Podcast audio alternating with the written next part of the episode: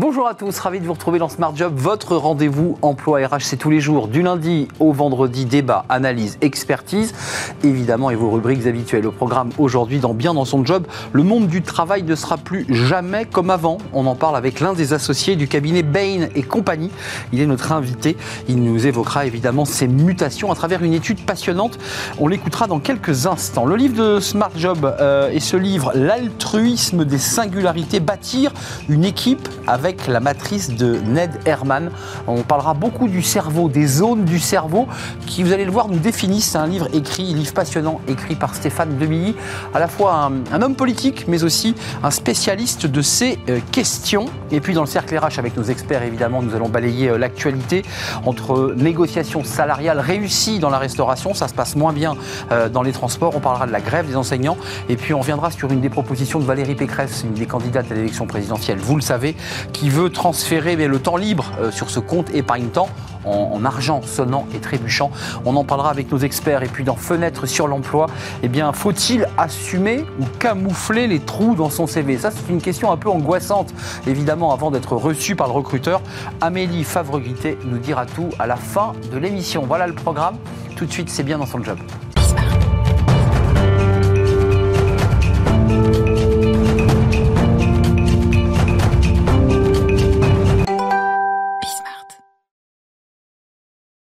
Bien dans son job. Le monde du travail est en pleine mutation. Euh, c'est un, un, enjeu évidemment pour les entreprises, euh, mais aussi pour les cabinets pour, qui les accompagnent. Euh, on en parle avec John Azan. Bonjour John. Bonjour. Merci d'avoir répondu à notre invitation.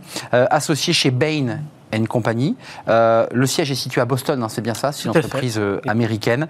Euh, vous êtes associé, vous êtes en, charge concrètement de quoi? D'accompagner les entreprises dans leur transformation. On va revenir sur une étude qui est d'ailleurs passionnante. c'est ça votre mission? C'est d'écouter les accompagner? Alors justement, effectivement, donc merci de me recevoir aujourd'hui.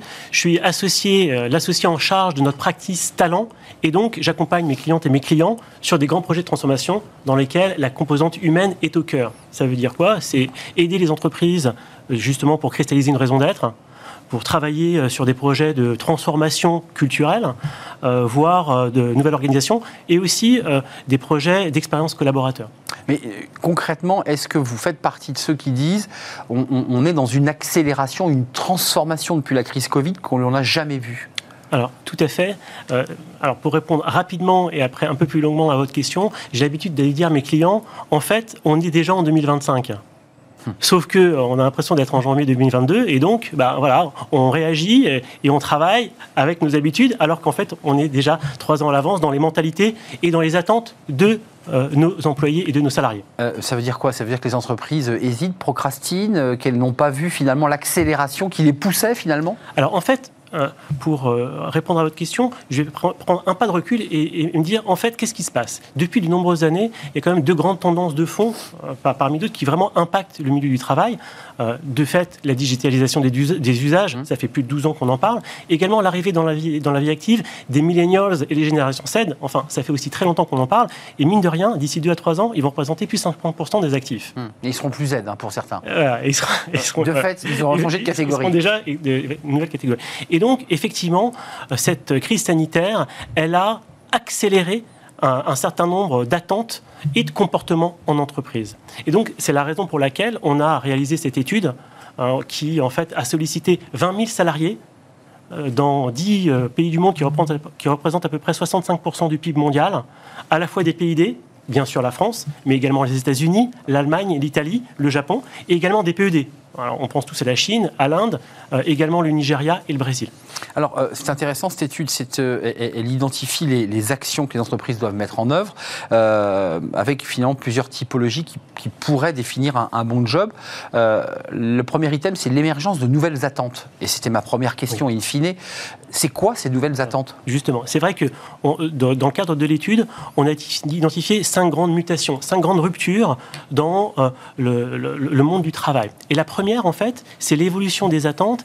Et finalement, quand on pense attente, euh, on demande finalement à, tout le monde, et sur les plateaux, on, pense rémunération. Exactement. Et, ce, qui est, plus la priorité, nous dit-on. Et donc, en fait, la rémunération en France n'est pas le premier facteur de motivation. En France et ailleurs Alors, particulièrement en France. Il est le deuxième pour 20% des sondés. D'accord Le premier facteur de motivation, c'est un job intéressant. Donc le sens, on en revient toujours à... Voilà, la quête de sens. Ça, c'est la, première, euh, la première mutation. Petite différence avec d'autres pays Il y a des pays où, le salaire reste encore euh, très important Effectivement, en fait, la quête de sens est toujours proche, mais dans l'essentiel des pays, la rémunération quand même demeure le facteur essentiel. Donc là, sur ce point particulièrement, la France se distingue. Euh, deuxième item, il est lié à ce que vous venez de dire, c'est la définition possible d'un bon job. Donc on vient de comprendre qu'un bon job, c'était quand même le sens et l'intérêt qu'on avait à se lever le matin et pousser la porte de son entreprise ou de sa chambre, pour ceux qui sont en télétravail.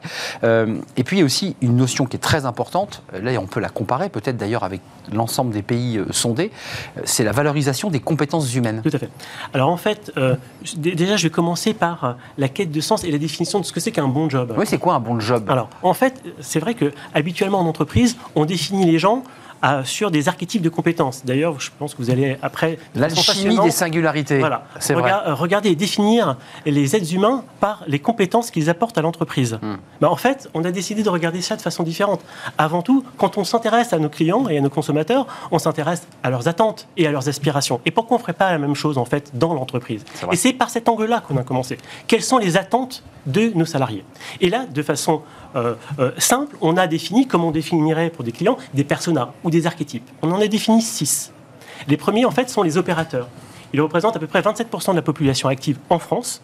Ceux-là, en fait, sont en quête de sens en dehors du travail. Ça veut dire quoi? Ça veut dire que finalement, le, sens pour eux, ils le définissent dans toutes leurs activités extra-professionnelles. Permettez-moi, c'est-à-dire qu'ils acceptent d'avoir un emploi, entre guillemets, qui ne les passionne pas, mais à côté, leur vie est remplie. Exactement. C'est exactement ça. 27%, ce ne sont pas, ce ne sont pas des cols bleus ce sont des gens qu'on retrouve dans l'ensemble des catégories professionnelles. Donc les opérateurs. Les opérateurs. Le, les deuxièmes, ce sont les givers. Alors, je suis désolé pour ces anglicismes. Bah, Bain et une compagnie, écoutez, on est obligé. C'est, les givers. voilà, les givers. On a, on a une traduction, vous avez un... Ceux qui, oui, ceux, qui, en fait, se, se, retrouvent, s'accomplissent en donnant un peu d'eux-mêmes. Donc, euh, dans des métiers de santé, dans des métiers d'éducation. Hmm. C'est, à peu près 16%, de la transmission, 16% de la population active. Après, on va voir les artisans. 20% de la population, ce sont euh, les femmes et hommes qui euh, euh, s'accomplissent dans l'excellence de leurs pratiques. Alors ça peut être des pratiques manuelles, ça peut être de l'expertise scientifique, ça peut être également de, des, pratiques intellectuelles. après, Quatrième. Quatrième. Je vous suis, hein, je suis de près. je vois ça, c'est très très bien, vous comptez bien. Quatrième, ce sont les strivers. Les strivers, en fait, c'est une catégorie finalement assez classique. C'est 19% de la population active. C'est ceux qui, en fait, veulent s'accomplir en travaillant extrêmement dur pour acquérir un nouveau statut social et une rémunération élevée. Hum, s'extraire de leurs conditions, et, monter les échelons sociaux. Et monter les échelons. Qui est d'ailleurs de plus en plus dur en fait dans, dans, la réalité contemporaine. Et puis les derniers, et non des moindres, les pionniers. Euh, attendez, j'en ai oublié. Euh, j'en ai, avant vous en avez six en fait. Hein. J'en ai six. J'en ai oublié un, bien sûr, effectivement. les explorateurs. Les explorateurs. Évidemment. Bien sûr, 11% de la population active. C'est qui ceux-là Eux, ceux-là, ce sont ces femmes et ces hommes qui, en fait, valorisent les expériences avant tout. Nouveaux métiers, nouveaux projets. Ils aiment l'aventure, quoi. Nouvelle entreprise, nouvelle zone géographique. Les défis. Ils aiment les, défis. Ils aiment, ils aiment ces défis variés et un peu zapeurs. Et le sixième, donc ça y est, on arrive au but. Et, les, derniers, donc les derniers, ce sont les pionniers. Voilà, 7% de la population active, celles et ceux euh, qui, en fait, pour lesquels euh, il n'y a pas de limite et qui euh, veulent changer le monde, des Elon Musk en puissance. Donc ce sont des, des gens un peu utopiques, capables de, folie finalement. Ou des gens, en fait, qui, qui veulent casser les codes. Vous l'avez pas lu le, livre, mais effectivement, c'est très très lié aux zones du cerveau. Très concrètement, une fois que vous avez expliqué à vos clients cette typologie, euh, ces petites boîtes finalement euh, très psychologiques d'attitude, qu'est-ce qu'on en fait? Comment ça se passe? Parce que là, vous nous expliquez finalement qu'il faut aussi s'adapter à ces typologies, qu'on ne peut pas traiter un explorateur de la même manière qu'on traite un, pionnier. Tout à fait. Donc là, en fait, ça nécessite euh, de euh, finalement repenser à la façon dont on va appréhender nos salariés en entreprise. Euh, on est dans un moment euh, très très fort de guerre de talent. Mmh. Hein, on parle des phénomènes de grande démission. c'est la une du point d'ailleurs. Et, et c'est la une du point. En fait, on est dans ce moment où il faut certainement repenser la façon dont on va attirer, développer et conserver nos, nos, salariés. Et donc, pour ça, effectivement, il y a trois grands thèmes de travail pour, qui s'appuient justement sur, sur, sur, ces profils types. Mais je, je veux comprendre, il, il faut les écouter différemment, il faut apporter un message, j'irais presque communautaire ou plutôt sectorisé, puisqu'auparavant, une seule tête, une seule file, le manager décidait et tout le monde exécutait, globalement. Là, j'ai le sentiment que vous nous dites euh, il faut s'adapter aussi, il, faut, euh, il faut affiner. Alors justement, je, vais y venir euh, par effectivement... Il nous reste une minute trente. Alors, le point fondamental, qui est l'humanisation des compétences. Et donc, effectivement, s'assurer de, voir les, personnes non pas de façon très linéaire par rapport aux compétences qu'ils apportent au départ à l'entreprise, mais plutôt par rapport à leur personnalité, par rapport à leurs envies, et surtout, j'insiste, assurer de développer les compétences humaines dans l'entreprise on a trop tendance à définir l'entreprise de façon anxiogène en disant qu'on va supprimer des emplois, en disant qu'on va aller vers la, vers la digitalisation et l'automatisation on a une mmh. vision positive et mmh, complètement différente. Euh, juste un mot quand même, parce que les managers qui vous écoutent, parce que j'imagine que vous prophétisez, vous expliquez cette méthodologie, tout ça est un peu troublant, ils vous répondent, mais attendez, c'est quand même pas les salariés qui prennent la main dans l'entreprise, parce que cette espèce de, bras de fer entre le manager et, les collaborateurs. Au, contraire, au contraire, on est en fait dans un moment extraordinaire que j'appelle la revanche des managers de proximité. Avant la crise, on disait qu'on en avait trop en fait, on s'est rendu compte de l'importance fondamentale de ces managers pour justement assurer le lien social en entreprise et la compréhension des attentes particulières de chacun des membres de l'équipe. Parce que eux connaissent la personnalité, les caractères. Évidemment. Comment, hmm. comment décider en fait au centre? C'est bien sûr aux managers de proximité d'être en écoute et en développement de ces femmes et des hommes qui, en fait, dans, par leur richesse et leur différence, apportent en fait euh, la force des entreprises. Merci Jonathan pour cet échange passionnant. Votre étude est à découvrir, j'imagine, sur le site de, Bain et, compagnie. Euh, euh, une étude très détaillée. pardon The Working Future. Working Future. More human. Voilà. Beaucoup de mots américains parce que votre entreprise est américaine, dont le siège, je le rappelle, est à Boston, avec cette étude passionnante sur la manière d'observer et d'accompagner les, les, collaborateurs dans la transformation du entreprise. Merci Jonathan euh, de nous avoir euh, rendu visite, associé, hein, je le rappelle, chez, chez Bain et compagnie. Euh, une pause, non pas une pause, notre prochaine rubrique, vous allez voir, elle est assez liée, ne bougez pas John, elle est assez liée d'ailleurs à ce qu'on vient de se dire, c'est notre rubrique, le livre de Smart Job. Le livre de Smart Job, l'alchimie des singularités, bâtir une équipe avec la matrice de Ned Herman livre passionnant, documenté. Euh, on y apprend plein de choses et, quand on s'intéresse évidemment à la neuroscience, on y apprend des choses. Puis quand on s'intéresse aussi euh, à la vie politique, on y apprend aussi beaucoup de choses, de, petites anecdotes. J'accueille Stéphane Demy. Bonjour Stéphane. Bonjour. Vous êtes l'auteur de, ce livre euh, édité chez, chez Erol. Alors c'est le fruit de votre expérience, d'une carrière. et puis c'était aussi le travail acharné de quelqu'un qui, en parallèle de ses activités, parce que pour ceux qui nous regardent, on a rarement l'habitude de, de recevoir des sénateurs sur notre plateau, mais vous avez été député-maire pendant très très très longtemps dans la Somme, euh, maire d'Albert, aujourd'hui sénateur, donc vous avez des, fonctions euh, électives. Et puis à côté, euh, vous avez toujours mené une carrière de consultant, d'expert. Comment vous vous définissez d'ailleurs dans cette deuxième vie? C'est quoi votre titre? Formateur, conférencier, un homme de réflexion sur le sujet du management. Votre livre est passionnant parce que en fait, vous, on part du cerveau pour arriver, pour le dire en une phrase, grâce à cela, grâce à ces zones, et on va reparler évidemment de, de Ned Herman sur lequel vous vous appuyez, euh, sur la neuroscience, pour justement ce qu'on vient de l'évoquer, définir des typologies, des caractères qui permettent peut-être, peut-être de marier, de faire une équipe solide. C'est ça la finalité de l'histoire. Oui, c'est ça. L'idée, c'est de, de, bâtir euh, une alchimie des singularités et de partir du principe que la, richesse vient de la diversité des, des tempéraments et qu'il euh, n'est pas bon, me semble-t-il, dans une entreprise de vouloir ramener tout le monde sur une partie centrale, parce que quand les gens sont bons partout, je pense qu'ils sont excellents nulle part. Hmm. ça, c'est une phrase importante. Ça veut dire, quand vous dites singularité, il faut aussi que dans le recrutement à l'amont, il y a des, clés précises, des indications données aux recruteurs pour dire euh, on prend des soft skills, on travaille aussi sur l'attitude. C'est ça aussi le, le, fond. Bien sûr, et, l'outil qui a été élaboré par Netherman en, en 1976, donc c'est un, un, outil qui, qui, a maintenant un peu d'ancienneté, permet de tenter, parce qu'on est dans les sciences humaines quand même, tenter de mesurer les préférences comportementales et cognitives dans quatre directions, que sont celles de l'analyse, de l'organisation, du goût pour la relation humaine et de l'innovation. Et euh, une fois de plus, on peut être bon dans les quatre domaines. Mais si on est bon dans les quatre domaines, ça veut dire qu'on n'a pas le, génie euh, dans, un domaine. Et moi, mon souhait, c'est de bâtir des équipes de direction qui sont complètement explosées dans un quadrant et que le manager puisse effectivement bien les manager et leur faire comprendre que la, survie de l'équipe dépend de la survie des individus en tant que tels. Hum. Ce qui est intéressant, c'est qu'évidemment, vous vous appuyez à travers cette, cette neuroscience, puisque c'est de la neuroscience, qui, finalement a découpé le cerveau en plusieurs parties. C'est bien cela, l'idée En fait, Nederman était parti des travaux de MacLean sur il avait déjà l'évolution euh, dans, dans, le temps du, cerveau, le reptilien, donc le, pulsionnel, le limbique, l'émotionnel, et le cortex, le, réfléchi et, l'analyse froide de l'information. Et il avait croisé ça avec les travaux de Sperry, qui avaient été plus connus en France sous le nom de cerveau droit, cerveau gauche.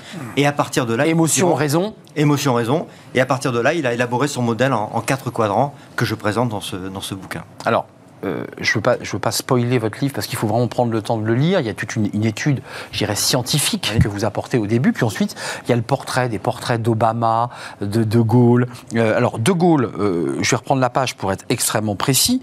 Alors, lui, c'est le prototype limbique gauche, Charles de Gaulle, avec une typologie, je vais vous laisser nous en parler évidemment, sur de lui parfois présomptueux et planificateur. C'est ça. Charles de Gaulle euh, avait même été, euh, plusieurs années avant son décès, jusqu'à planifier l'organisation euh, parfaite de ses obsèques, en expliquant qui devait être au premier rang, au deuxième rang et au troisième rang, ce qu'on devait inscrire sur sa tombe, etc. Donc effectivement, il était dans la, planification totale.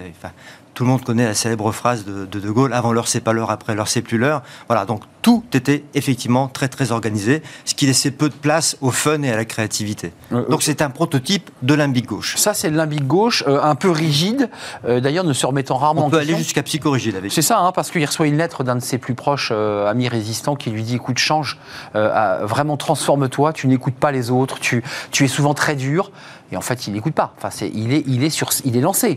Oui, c'est quelqu'un qui avait une émotion extrêmement introvertie. C'est ça, c'est Churchill hein, qui l'a senti ça. Voilà, tout à fait. Et je pense que les, limbiques et les limbiques gauches euh, en particulier, donc, sont des gens qui ont une émotion qui est effectivement donc cachée, qui est dissimulée, et euh, rares sont les moments où ils vont euh, extravertir et, démontrer au, grand public cette, cette émotion. Je veux qu'on parle d'Obama, mais cette petite phrase que je trouve incroyable qui montre que De Gaulle, en tout cas selon votre terminologie, votre classement, est un limbique C. Euh, gauche. Euh, c'est la phrase de, de, Chaban qui lui dit J'ai des amis qui pensent que je peux devenir euh, Premier ministre ou, ou président de l'Assemblée nationale. On sait qu'il deviendra un jour président de l'Assemblée nationale. Et De Gaulle lui dit Très bien, bah, changer d'amis. c'est le côté extrêmement raide de De Gaulle. Quoi.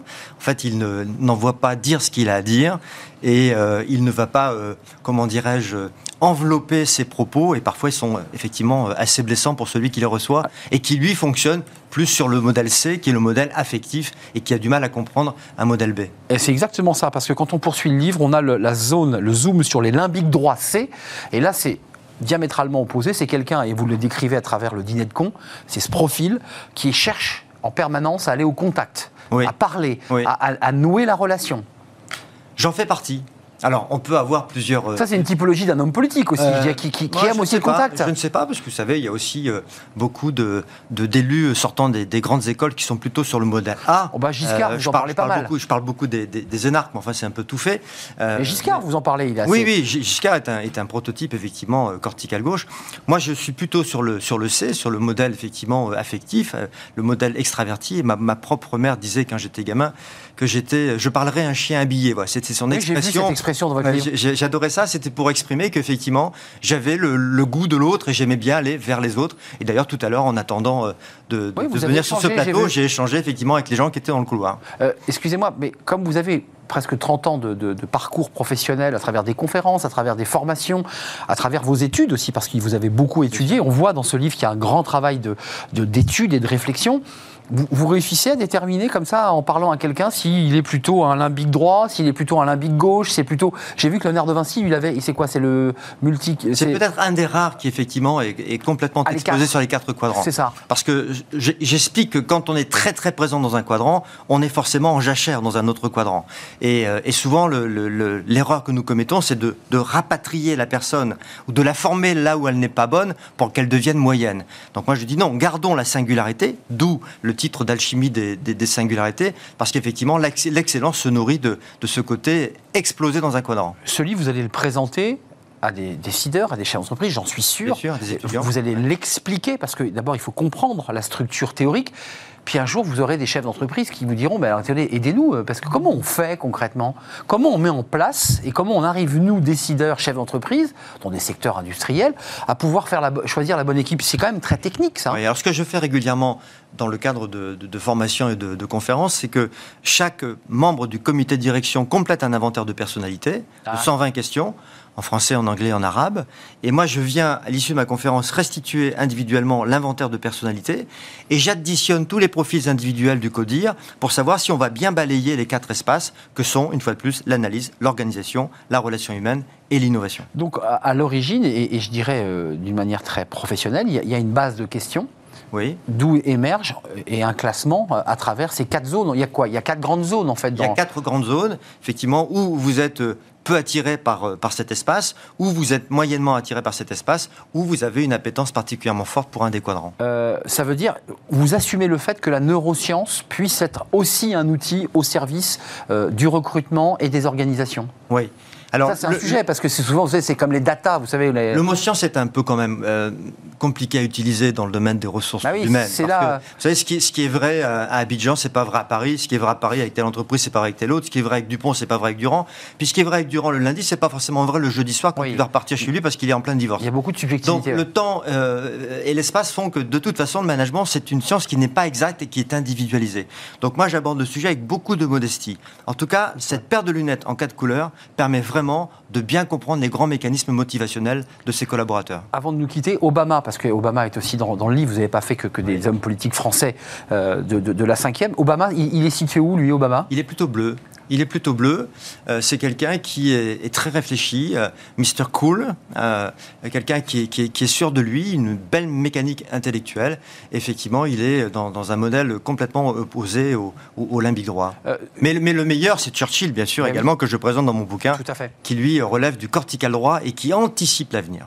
Cortical droit. Cortical droit. Ça, il faut bien retenir. Pour Churchill, euh, c'est compliqué. Vous réussissez à pouvoir situer les gens quand vous les croisez comme ça dans un dîner Vous dites, tiens, toi, tu es plutôt un cortical droit, Non, toi, tu es je- plutôt un multicadran. Non, non, je n'ai pas de, lentilles ou de, vous de avez pas lunettes. pendule. euh, Voilà. Donc ça, ça nécessite quand même une méthodologie assez. Ça, ça assez- nécessite d'abord de, de discuter, d'échanger et de faire passer cet inventaire qui s'appelle le HBDI, qui une fois de plus relève de l'Université du Texas. Livre passionnant. J'aimerais qu'on voit la couverture L'alchimie des singularités. Stéphane Demilly.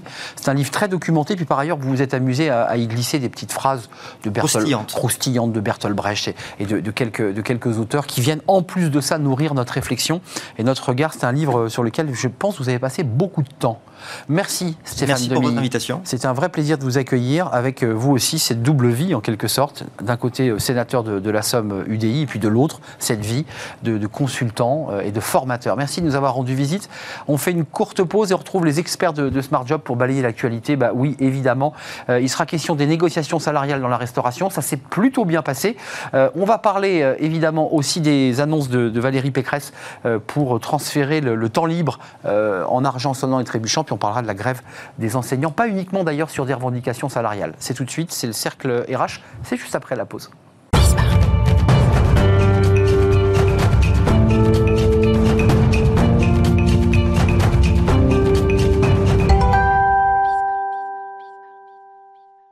Le cercle RH, les experts de Smart Job euh, pour balayer l'actualité de la semaine. Évidemment, on parlera un tout petit peu de télétravail, mais on va parler pouvoir d'achat aujourd'hui avec les restaurateurs, en tout cas les salariés de la restauration qui étaient en négociation avec les syndicats professionnels. Ils ont eu gain de cause, euh, 16%, certains restaurants- restaurateurs vont jusqu'à 30% d'augmentation.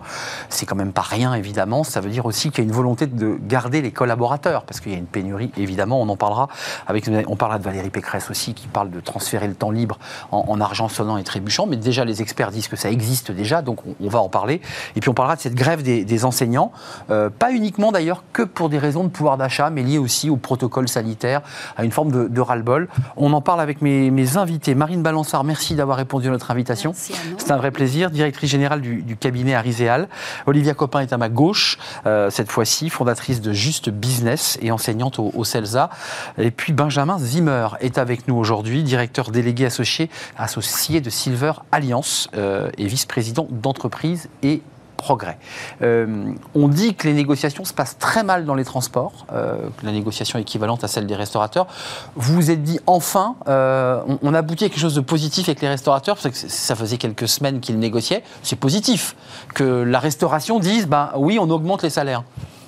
Euh, il était temps, effectivement, euh, c'est positif. Après, est-ce que ça va résoudre Enfin, c'est qu'une partie du problème, puisque concernant la restauration, effectivement, il y a ce problème de pénurie, mais il y a un vrai problème d'attractivité du travail, et ça ne va pas passer uniquement par la rémunération. Il y a aussi les conditions de travail, les conditions de vie. Je crois que c'est un métier sur lequel on a vraiment tiré, euh, voilà, sur la ficelle par rapport aux salariés. C'était des métiers très difficiles. qui vont rester d'ailleurs. Hein. Qui, qui vont. Alors après, à, la restauration, d'en prendre conscience aussi, et au-delà de la rémunération, eh bien, de proposer des conditions plus viables, plus respectables, avec la possibilité, lorsque vous travaillez dans ce milieu-là, d'avoir une vie de famille, mmh. avec, euh, Donc des week-ends en roulement, un management moins, moins compliqué, parce qu'on avait aussi beaucoup, de, beaucoup eu d'écho sur les violences managériales dans ce secteur-là. Donc, du coup, je pense, que, voilà, je pense que c'est un début, la rémunération, mais on n'est qu'au début. Pour moi, et vraiment, c'est déjà un bon signal, mais clairement, le combat n'est pas terminé. Je leur dis, hein, dans les transports, ça se passe très mal. Une, une grève est en préparation d'ailleurs dans le secteur des, mm. des, transports, des poids lourds, des chauffeurs routiers, parce que là c'est compliqué. La négo, vous en pensez quoi? Certains disent quand même que cette augmentation, c'est vous, c'est moi, euh, c'est Benjamin qui va la payer, puisque c'est le, client en bout de chaîne qui va la payer. Hein, cette, euh, Oui, c'est le client, c'est le consommateur qui paye. Mais d'ailleurs, on a vu les prix explosent euh, dans les cafés, bars, restaurants. Hein. Le prix mm. d'un café à Paris est c'est parfois 3, 4, euh, parfois plus de 4 euros le, café, ben oui. 4 euros le café Mais tout à fait. Euh, et, en terrasse, je me permets. Oui, mais c'est quand même euh, de plus en plus cher. Et le, mais surtout, il y a un effet un peu étrange, c'est que les bars, cafés, restaurants sont quand même vides. il y a une désaffection de la clientèle sous l'effet du stress avec le pass vaccinal, avec l'anxiété. Le télétravail aussi peut-être Le télétravail, les gens sont absents. Les boulangeries disent qu'il y a 40% de clients en moins. Euh, dans leur vente euh, à emporter. Et en même temps, donc il y a moins de business et en même temps, les restaurateurs vont augmenter leurs euh, salariés alors qu'il n'y a plus de business. Mmh. Et donc il y a une espèce d'effet ciseau et je pense que les restaurateurs sont assez inquiets euh, sur cette, euh, ce, timing. ce qui est le problème des transports d'ailleurs, hein, parce que les syndicats des, transporteurs disent on a une augmentation du prix de l'essence qu'on ne peut pas répercuter sur, sur nos clients et donc on ne peut pas augmenter les salaires. Oui, c'est le même phénomène. Hein. Oui, mais là, euh, si vous allez dans les cafés-restaurants, il n'y a, mmh, a personne. C'est ce que disent les patrons de, de, restos. Vous en pensez quoi, Benjamin Zimmer? C'est une bonne nouvelle facialement, tout n'est pas réglé quand même, c'est ce qu'on entend sur le plateau. Non, alors moi je ne suis pas un spécialiste de la restauration ni des transports, donc je vais avoir l'humilité de vous dire que je ne suis pas un expert. Par contre, ce que je sais, c'est que dans les métiers où effectivement la main-d'œuvre est bon marché, euh, c'est pénible partout. Euh, dans les services à la personne, dans toutes les structures où en fait. Où les salaires sont bas. Hein. Où les salaires sont bas. Donc, euh, plus que jamais, je pense que c'est le modèle économique de notre société qu'il faut repenser. la redistribution de la valeur qu'on crée ces gens-là créent de la valeur quand on va au restaurant. Euh, les gens qui interviennent au domicile créent de la valeur. Donc, je pense qu'il est là l'enjeu. Mm. Euh, plus que. Euh, moi, je vais vous dire très franchement, hein, vous m'aurez demandé la, enfin, posé la question dehors, je vous aurais répondu la même réponse. Je pense que ce sont des mesurettes, tout ça. C'est-à-dire que c'est très bien dans la vie de tous les jours pour les personnes qui, effectivement, vont avoir plus de pouvoir d'achat. Mm. Donc, pour eux, c'est pas une mesurette. Mm. Mais globalement, c'est est-ce que cette mesure-là va avoir un impact sur le long terme, sur le marché de la restauration, sur le marché du transport et plus globalement sur tous ces marchés-là. Moi, je me pose des questions parce que on peut toujours payer plus derrière, il faudra bien que quelqu'un apporte des recettes pour pouvoir payer. Hein, là, c'est le consommateur dans les restos. Hein. On lui dira, vous payez 5 euros de plus votre repas parce que Entre autres. Euh, il faut payer les salariés qui viennent vous, poser l'assiette. C'est ça. Hein, donc, donc très probablement. On se souvient de la TVA, hein, la, la, la, hausse de TVA qui avait été répercutée. Il fallait baisser, les, les, repas avaient baissé. Puis quelques semaines plus tard, quand on était habitué à certains établissements, on voyait que la carte, alors que la TVA avait baissé à 10, vous vous souvenez mm. les, prix étaient repartis à la hausse. Donc bref, tout ça est un peu compliqué. Euh, sur les transports, qu'est-ce que vous en pensez au-delà C'est le modèle C'est notre modèle économique qu'il faut repenser? Oui, moi je reviens sur ce que vous venez de dire. Effectivement, je pense qu'il y a vraiment une question de modèle parce que, euh, juste pour prendre l'exemple donc, de la restauration, euh, est-ce qu'on a envie d'être servi par un salarié qui va travailler 10-15 heures de plus que nous et qui n'arrive pas à, boucler la fin de mois? Mmh. C'est un problème de société en fait. Est-ce que vous avez envie d'être livré par un, livreur des livres ou autre, une autre marque ou n'importe quel livreur euh, et que cette personne, avec tout le travail qu'elle fait, elle n'arrive pas euh, à nourrir ses enfants à hmm.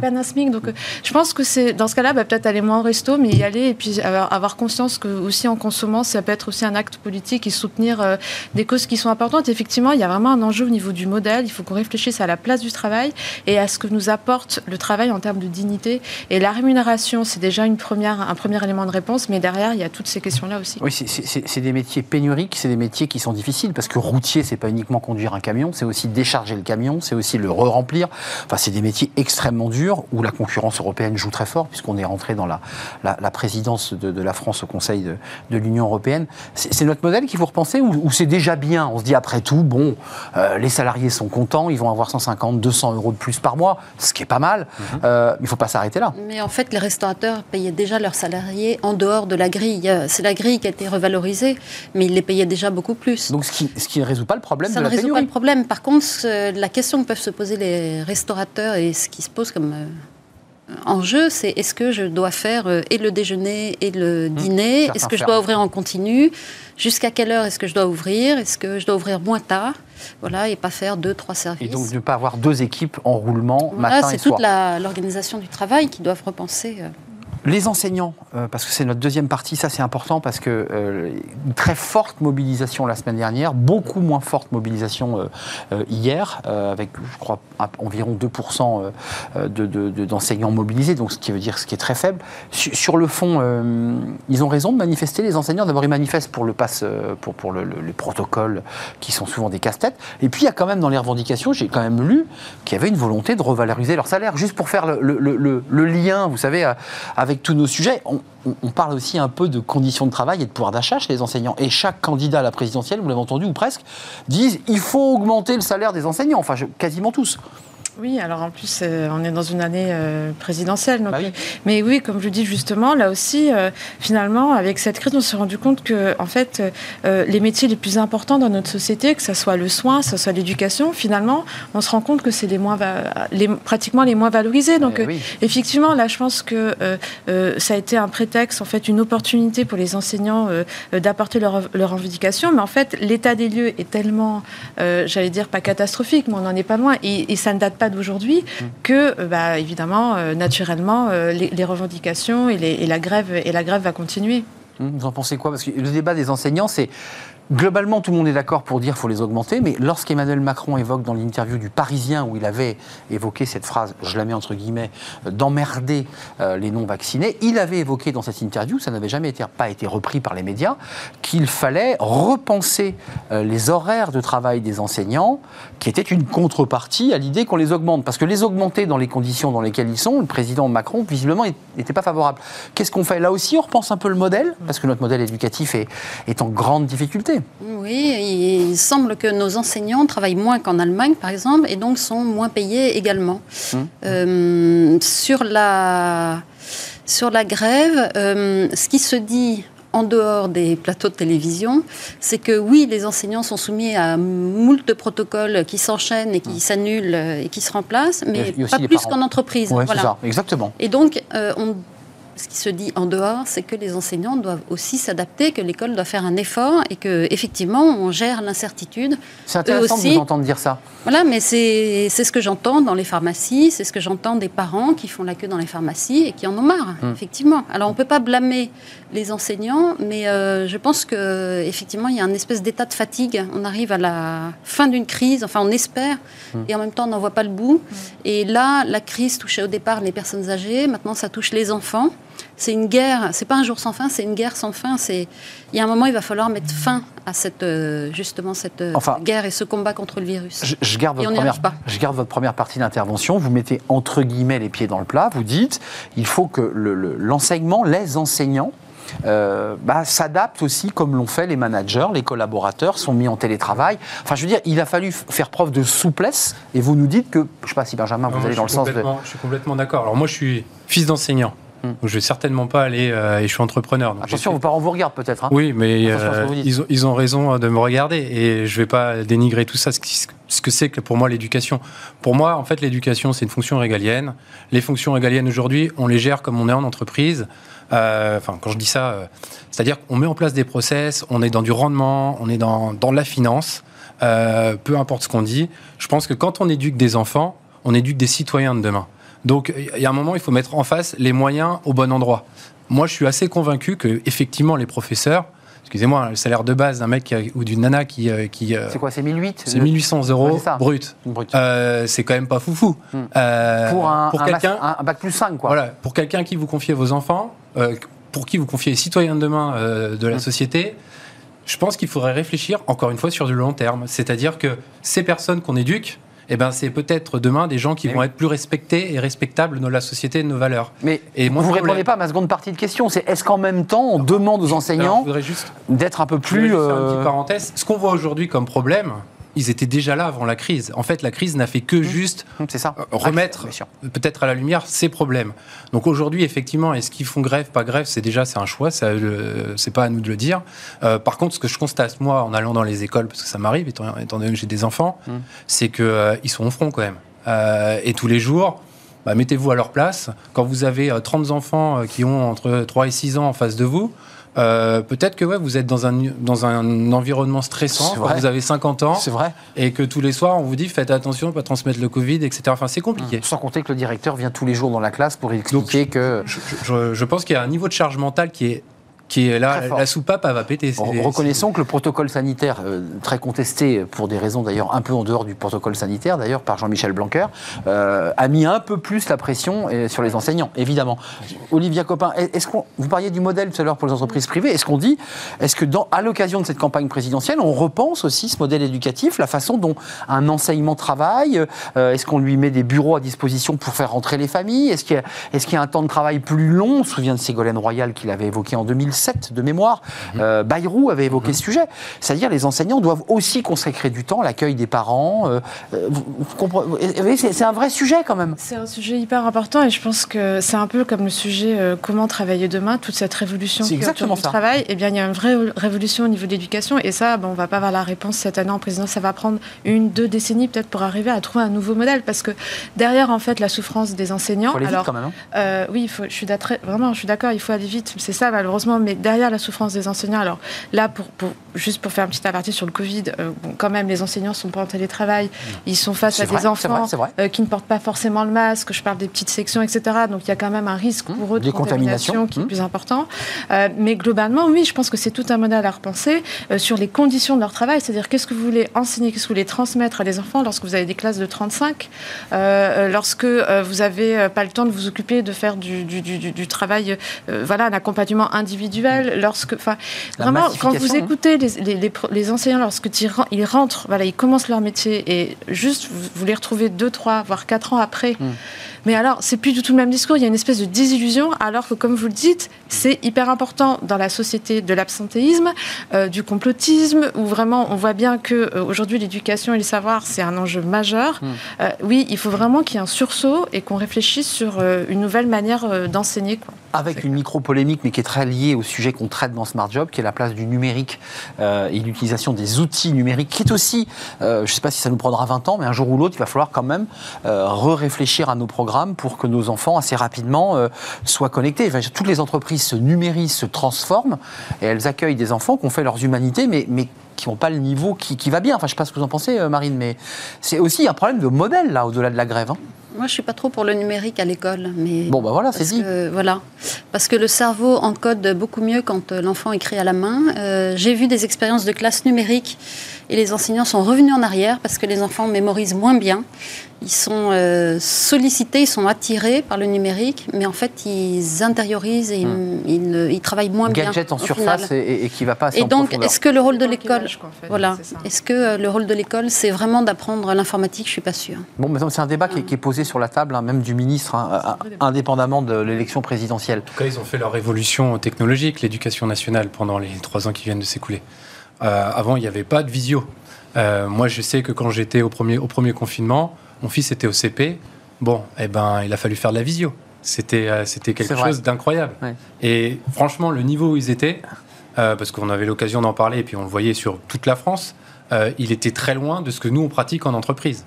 Je trouve que là, pour le coup, la crise a, été salutaire parce qu'ils ont, ils ont monté en compétences. Mmh, c'est vrai.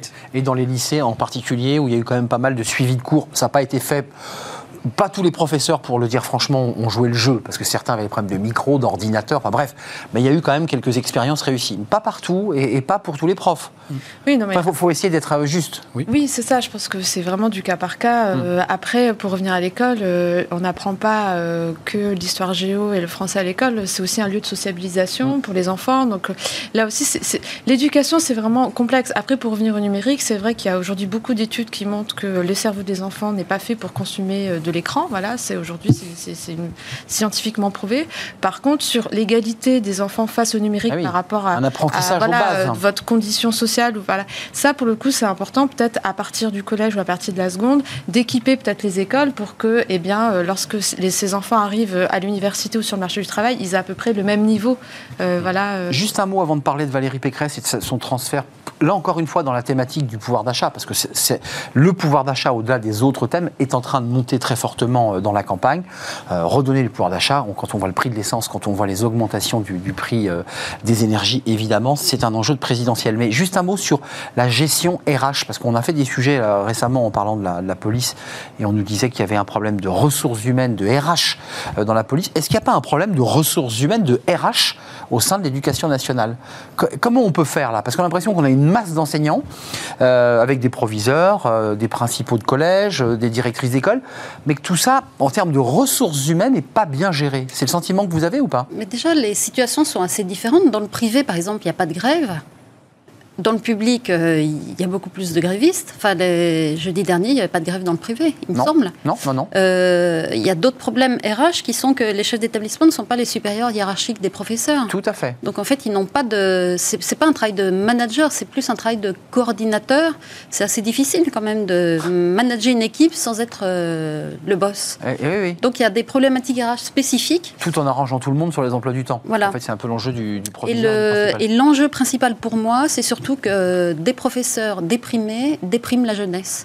Et il y avait un article dans Le Monde aujourd'hui sur les lycéens complètement déprimés et qui d'ailleurs font grève aussi. Hein. les mouvements lycéens commencent à se mettre en grève aussi. Il y, a, un petit frémissement en effet. Et désespérer la jeunesse, en fait, des professeurs qui vont mal, c'est une jeunesse qui se désespère, qui n'est pas bien formée et qui n'a pas confiance dans l'avenir. C'est ça qui est très inquiétant. Ils enseignent toujours vos parents, Benjamin, ou pas D'accord. Par contre, je suis parrain d'une organisation qui s'appelle Entreprendre pour apprendre. Chaque année, elle forme 40 000 euh, collégiens et lycéens à justement l'entrepreneuriat hmm. dans l'école. Et je peux vous dire, justement, pour euh, réenchanter les écoles, faire venir des dirigeants d'entreprise dès la sixième, Bien sûr. où on fait du business model Canvas, ce qu'on fait en école de commerce, c'est juste génial. Ils prennent leurs pieds, nous on prend Donc vous créez des situations réelles, Quoi. Et puis hmm. surtout, ils se disent, parce que c'est surtout fait euh, en province, à la campagne, là où il y a peut-être moins d'interaction avec le monde économique. Et en fait, tout le monde se dit, et en particulier les enfants, que tout est possible. Et je pense que c'est ça, l'école de la République, ça doit être la méritocratie et l'école des possibles. Euh, je peux le, créer ma boîte. Le statut où, je peux être médecin, je peux être avocat, je peux faire ce que je veux, euh, le statut que mes parents ont, à l'école, il n'est plus là. Euh, et ça, je pense que c'est C'est l'uniforme sans uniforme, quoi. Voilà. C'est un peu ça. Ça a permis aussi de comprendre qu'en fait, tout ce qu'ils apprennent, ça sert à quelque chose. C'est-à-dire, lorsque lorsqu'un enfant en sixième va défendre son business model, eh bien, il va comprendre l'importance de maîtriser le langage pour poser ses arguments, pour défendre. d'outils, Voilà. Donc là, on prend conscience de tout ce qu'on apprend à l'école. C'est eux demain qui vont faire la, la transition écologique. Oui, ils sont euh, c'est eux qui vont peut-être inventer des nouveaux modèles économiques. C'est eux peut-être qui vont se poser la question des externalités que produisent les entreprises. Et donc, les mauvaises choses que font les entreprises, il faut les pénaliser pour qu'on soit meilleur dans tous les domaines. Alors, je vous ai vu lever les yeux au ciel, Benjamin Zimmer, parce qu'il nous reste peu de temps.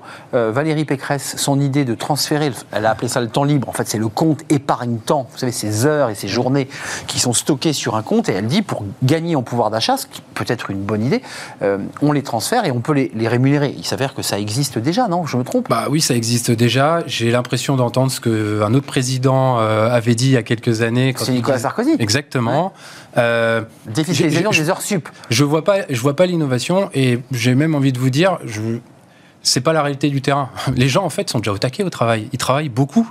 Euh, ils font déjà plusieurs jobs. Ceux qui n'ont pas les ressources financières de, de, de payer les dettes qu'ils ont à la banque pour la maison qu'ils ont payée ou payer les études des enfants. Donc, euh, je ne sais pas à qui s'adresse cette mesure. Euh, c'est une grande question en tout cas pour moi. Et puis il y a une autre, il y a une autre question, c'est que euh, très bien d'avoir plusieurs jobs, mais il faut déjà en avoir un. Euh, parce que c'est pas c'est pas moi qui ai pas de problème de job. C'est des gens qui ont peut-être pas des niveaux de qualification, niveau de compétences, Mmh, qui correspondent pas. donc qui correspondent pas au marché. Et c'est là le sujet. au fameux marché. Vous en pensez quoi cette, cette idée? Parce que voilà, elle- chacun essaie de trouver le, le- c'est le concours l'épine du pouvoir d'achat, quoi. Oui, mais elle a raison. C'était, euh, elle fait référence en fait aux 35 heures. Les RTT, c'est pour euh, les 35 heures. Et c'est bizarre comme en France, on n'arrive pas à se débarrasser des 35 Ah non, heures. ah non. Ça nous plombe depuis euh, plus de 20 ans et on n'arrive pas à dire qu'il faut arrêter. Et Même donc, ceux qui les critiquaient dans l'opposition, lorsqu'ils arrivaient au pouvoir, souvenez-vous, n'ont Voilà. pas touché aux 35 heures. Donc- Même François Fillon qui avait réformé les 35 heures Voilà. sans y toucher donc réellement. on dit qu'il faut transformer les RTT, donc qui sont euh, la contrepartie des 35 Mmh. heures. Alors touchons aux 35 ce temps heures. libre, cette société. Mais oui, mais il faut en finir avec les 35 heures. Mais émotionnellement, je ne sais pas pourquoi les politiques ont si peur de dire qu'il faut mettre fin aux 35 heures. Mais est-ce que ça arrange pas tout le monde les 35 heures? Mais les gens n'arrivent plus à joindre les deux bouts. Le pouvoir d'achat, c'est la première préoccupation des Français. Mmh. Les gens au SMIC n'arrivent plus à vivre. Ils ne vivent que parce qu'on leur donne des primes euh, supplémentaires. C'est. euh, Hmm. C'est- Ou survivre Ou Mais c'est trop difficile. Vous en pensez quoi, Olivia Copin, de cette idée Parce que là, là on, franchit une étape au-delà de la proposition de Valérie Pécresse, qui est aussi une notion de fiscalité Mhm. sur, ces- sur ces- ce temps libre transformé en pouvoir d'achat, que, que, évidemment, si elle était élue président, il n'y aurait plus de fiscalité, donc ça libérerait un peu plus de pouvoir d'achat. Très bien. Mais là, on est sur les 35 heures, c'est-à-dire qu'au-delà de ça, c'est notre... là, encore une fois, on est quand même sur une émission sur les modèles, au-delà des, des annonces de communication. Oui, alors en tout cas, ce qui est sûr, c'est que par rapport à l'annonce de Madame Pécresse, je pense que c'est vraiment une goutte d'eau dans l'océan, quoi. C'est-à-dire, euh, euh, on parle de revaloriser des travail, du tra- le travail, et là, on, on apporte des mesurettes sur les RTT, enfin, donc, ça existe déjà. Et ce, qui me semble aussi important, puisqu'on parle de modèle, euh, c'est que, c'est- je veux dire, avant, on était dans la société du plus, donc gagner plus pour vivre plus. Aujourd'hui, Ça, on est dans la le slogan de société Nicolas du mieux. Sarkozy. Exact. Exactement. Vivre mieux, gagner mieux, Hum. vivre mieux. Et trouver du ça. sens. Trouver du sens, C'est ça exactement le ça. mieux. Et donc c'est pas déjà d'une pour revenir au RTT, les, professions les plus vraiment les plus dévalorisées comme euh, les infirmières, les aides à domicile, les aides-soignants, euh, les restaurateurs. Je pense pas qu'ils aient beaucoup de RTT typiquement.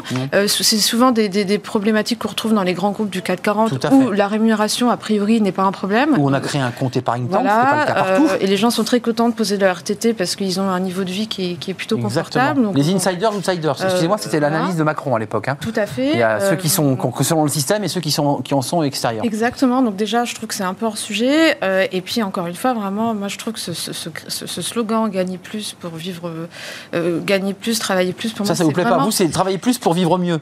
Bah, C'est Bah, travailler mieux déjà. Travailler ouais, travailler mieux pour être bien. Parce que plus ça sous-entend, c'est vraiment c'est que de la, c'est quantifiable. Mieux, c'est la qualité. C'est qu'est-ce que aussi, euh, c'est aussi mon impact sur la planète, mon impact sur les autres. Euh, Quelle si moi, je- révolution Mais c'est, on est. Non, mais Mais, mais si on va, si on va, Quand j'adhère, à ce que vous dites. Ça veut dire aussi consommer plus, consommer plus, alors que notre planète nous dit d'arrêter de consommer comme on consomme aujourd'hui. Évidemment. Donc c'est, en- chez Entreprises et Progrès typiquement. Aujourd'hui, on travaille nous sur des réflexions sur la notion du progrès, Hmm. Euh, parce qu'en fait, c'est Ça sert à quoi le progrès et quoi hier, dans le discours d'Emmanuel Macron, il a mis le mot progrès euh, à l'Union européenne. Euh, Il y a une vraie question sur le progrès. Le progrès, ça sert à servir le social. Hmm. Et comment on le sert aujourd'hui? Moi, je suis pas sûr qu'avec ce type de mesures, déjà, il y ait des clients. Parce que, comme vous venez de le dire, dans les entreprises comme les entreprises du CAC 40, il n'y a pas besoin. Et dans les entreprises où potentiellement il y en aurait besoin, donc les TPE et les PME, bah, en fait, on ne l'utilise pas. C'est vrai. Donc, Mais ils n'ont pas l'outil. à qui ça s'adresse? Marine, pour, conclure peut-être. il y a un autre problème, c'est que pour avoir parlé avec des entreprises qui emploient beaucoup de personnes au SMIC, par exemple les centres d'appel, Mais oui, oui. Quand on travaille au SMIC, on a des primes en plus, la prime d'activité par exemple. Donc quand les entreprises proposent aux salariés de faire des heures supplémentaires, les salariés ne veulent Ben pas. non, parce qu'ils Parce perdent. Parce qu'ils perdraient des primes qui sont quand même assez importantes, qui sont de l'ordre de 500 euros Oui. par mois. Ça, c'est notre modèle social, j'allais dire. C'est enfin, c'est le- l'imbrication des aides sociales. Et donc ils veulent pas être payés plus, ils veulent pas faire d'heures supplémentaires, ils veulent pas passer euh, plus de temps au travail, parce que ça ferait baisser leur niveau de vie et Oui, leur parce que pouvoir leur- d'achat qui est ouais. déjà Ça fait monter leurs revenus et donc de fait, ils sortent. Ils perdent. plus les- les- Voilà, euh, pareil pour les allocations familiales, etc. Exactement. Mais vous- Donc, vous- euh, juste en fait, avant- ils ne veulent pas travailler plus. Vous avez ils le ne peuvent senti- pas. tous le sentiment avant de nous quitter, parce qu'à travers le débat qu'on a aujourd'hui qui est passionnant, euh, on a quand même le sentiment d'une, à la fois d'une déphase des politiques euh, qui, qui- qui n'ont pas les mesures qui correspondent à ce qu'attendent les salariés, et qu'on est en même temps en train de vivre une révolution incroyable. Du monde du travail, du rapport au travail Oui, moi j'en suis convaincue. On est en pleine transition euh, euh, vers un modèle euh, qui, sera, qui sera forcément différent parce que de toute façon on n'a pas le choix pour les raisons climatiques que vous avez évoquées. Et puis aussi sur la question du sens, on voit bien qu'aujourd'hui 80% des jeunes rejettent le salariat, un manager sur deux n'a plus envie de manager. Mm. Enfin, il y a vraiment une question du sens de la place. Quelque part, c'est l'éthique qui, va prendre, qui prend aujourd'hui de plus en plus le dessus sur les questions qui étaient hier purement capitalistes. Ou, voilà. Donc oui, pour ma part, clairement. On aura quand même encore, je leur dis, besoin de routiers, besoin de serveurs, besoin de gens pour euh, faire la répurgation. Euh, enfin, on a quand même besoin toujours de. Il n'y a pas que des gens qui pourront télétravailler. Hein, c'est 60-40. Donc. Euh, mais je pense que le travailler en présentiel, c'est pas mal travailler. Je pense que on est passé. C'est vrai qu'on on peut très bien revenir demain dans une économie où il y a moins de télétravail, mais on pourra toujours bah, bien travailler ensemble. Donc, vous voyez, c'est. Hum. Je pense que c'est plutôt cet objectif-là qu'il faut viser. Il ne faut pas oublier que quand même l'entreprise ou le monde du travail reste un lieu social. Donc, mmh. c'est vrai, de l'école, c'est on sociabilise, mais on fait du social en entreprise. Mmh. Et moi, pour avoir des salariés, quelques-uns en tout cas, je peux vous dire qu'ils sont contents quand ils se voient au bureau.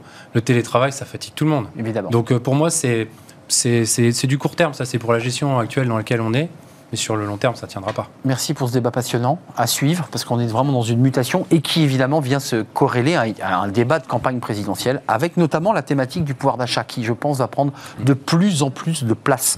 Merci euh, à Marine Balançard, DG du cabinet Ariséal. Merci à Olivia Copin, euh, juste business, j'arrive à le dire parfaitement, vous avez vu, c'est parfait en quelques émissions.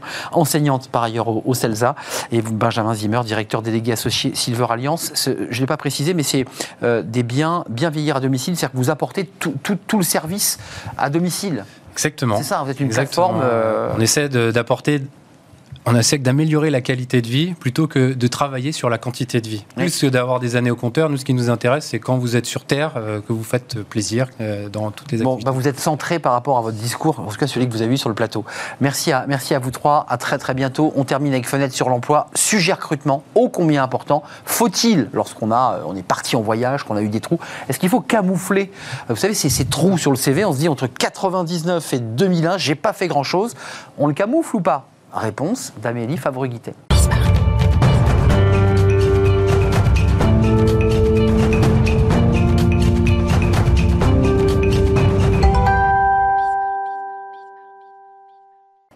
Fenêtre sur l'emploi pour terminer notre émission avec cette question. Euh, vous vous l'êtes posée. Hein.